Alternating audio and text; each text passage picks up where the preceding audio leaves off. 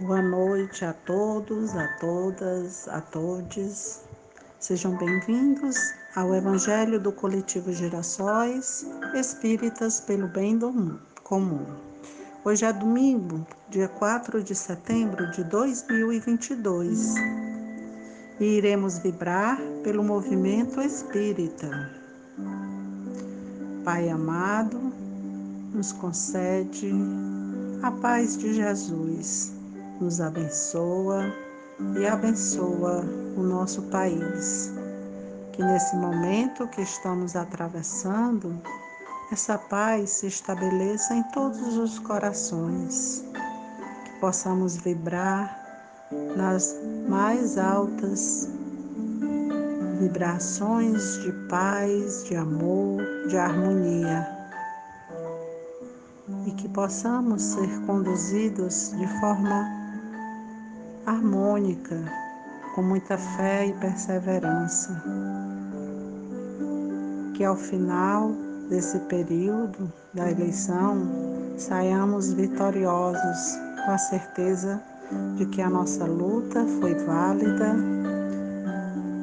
e que estamos do lado certo. Jesus nos abençoe a todos e que assim seja. Estamos no estudo do capítulo 22.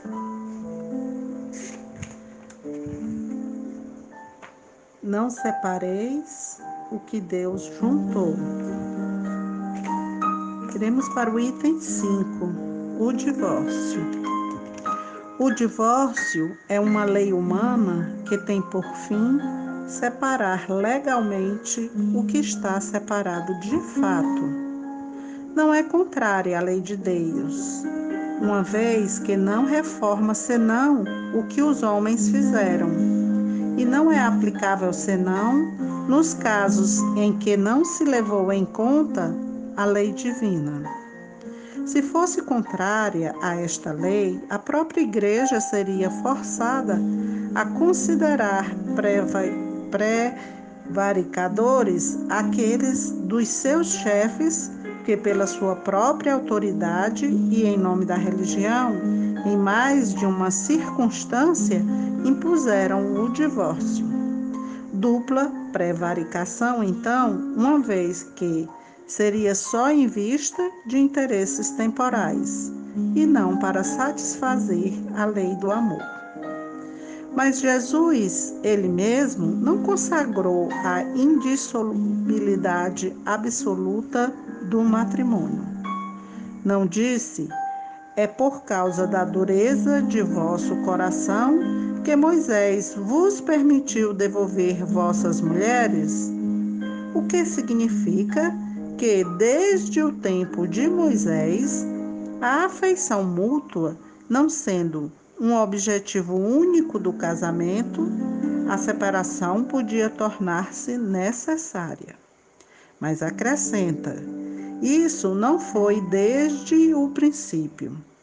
Quer dizer que na origem da humanidade, quando os homens não estavam ainda pervertidos pelo egoísmo e pelo orgulho e viviam segundo a lei de Deus, as uniões fundada sobre a simpatia e não sobre a vaidade ou a ambição, não davam lugar ao repúdio.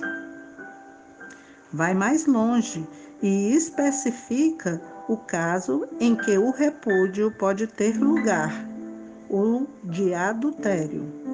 Ora, o adultério não existe onde reina uma afeição recíproca sincera proíbe, é verdade, a todo homem de esposar a mulher repudiada, mas é preciso ter em conta os costumes e o caráter dos homens do seu tempo. A lei mosaica, nesse caso, prescrevia a lapidação, querendo abolir um uso bárbaro. Seria preciso, entretanto, uma penalidade, e achou, na ignomínia, que devia imprimir a interdição de um segundo matrimônio. Era, de alguma sorte, uma lei civil, substituindo outra lei civil, mas que, como todas as leis dessa natureza, devia sofrer a prova do tempo. Ora, sabemos que as leis dos homens variam de acordo com o tempo, com o lugar, mas a lei de Deus, a lei divina, que é a lei do amor, esta sempre deve prevalecer. O amor deve conduzir sempre todas as situações, porque o verdadeiro amor, ele sempre procura o melhor para todos. Ele sempre quer o melhor de todos. Vamos agora para a leitura da mensagem que está no livro Vivendo o Evangelho, psicografia de Antônio Badoy Filho, pelo Espírito André Luiz. A mensagem 275 segue teu caminho, nos diz: Escolheste o companheiro dos teus sonhos e com ele teceste promessas de amor. Enxergaste nos horizontes iluminados da juventude a aurora da felicidade e cultivaste no coração saltitante de alegria as flores mais viçosas da esperança. Superaste obstáculos, vencestes dificuldades, vergastes resistências. Adivinhaste em teus passos a ternura da vida a dois e, imaginando o futuro lar como um ninho de paz, alimentaste que devaneios o coração sedento de carinho. Sacrificaste no altar íntimo de tuas afeições os próprios caprichos, e de mãos dadas ao eleito de tua alma, selaste o compromisso de união.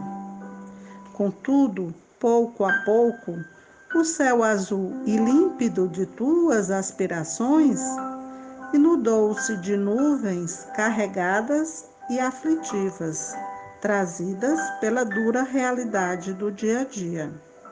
Dúvidas e agressões passaram a fazer parte do cotidiano, levando às lágrimas e ao desconforto. Perguntas ríspidas, respostas secas e palavras amargas intoxicaram a atmosfera da convivência.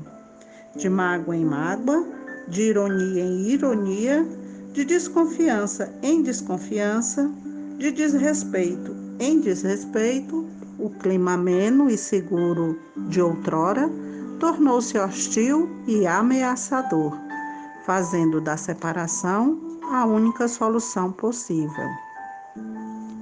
É provável que tenhas, que tenhas tentado tudo, esqueceste a grosseria, perdoaste a ameaça relevaste a indiferença, sorriste de novo, e, no entanto, após algum tempo de bonança, a tempestade ressurgiu com violência,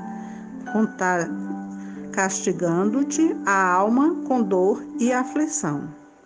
É verdade que a consciência e o senso de dever te pediram para ficar, mas as circunstâncias críticas te apontaram o afastamento como remédio necessário e amargo, adiando os compromissos assumidos. Segue, pois, teu caminho com a paz no coração e não condenes o parceiro que faliu, porque ninguém na trajetória evolutiva está livre das armadilhas do engano. Perdoa a ofensa, esquece a agressão, persevera na estrada do bem e confia-te à bondade divina. Entretanto, se lembranças impregnadas de ressentimento te levarem à revolta e à condenação, Lembra-te da advertência de Jesus. Aquele que estiver sem pecado, atire a primeira pedra. E é assim, meus amados, que encerramos essa noite com todo o amor e que tenhamos uma semana abençoada. Boa noite. Este foi o Evangelho do Coletivo Gerações Espíritas pelo Bem Comum.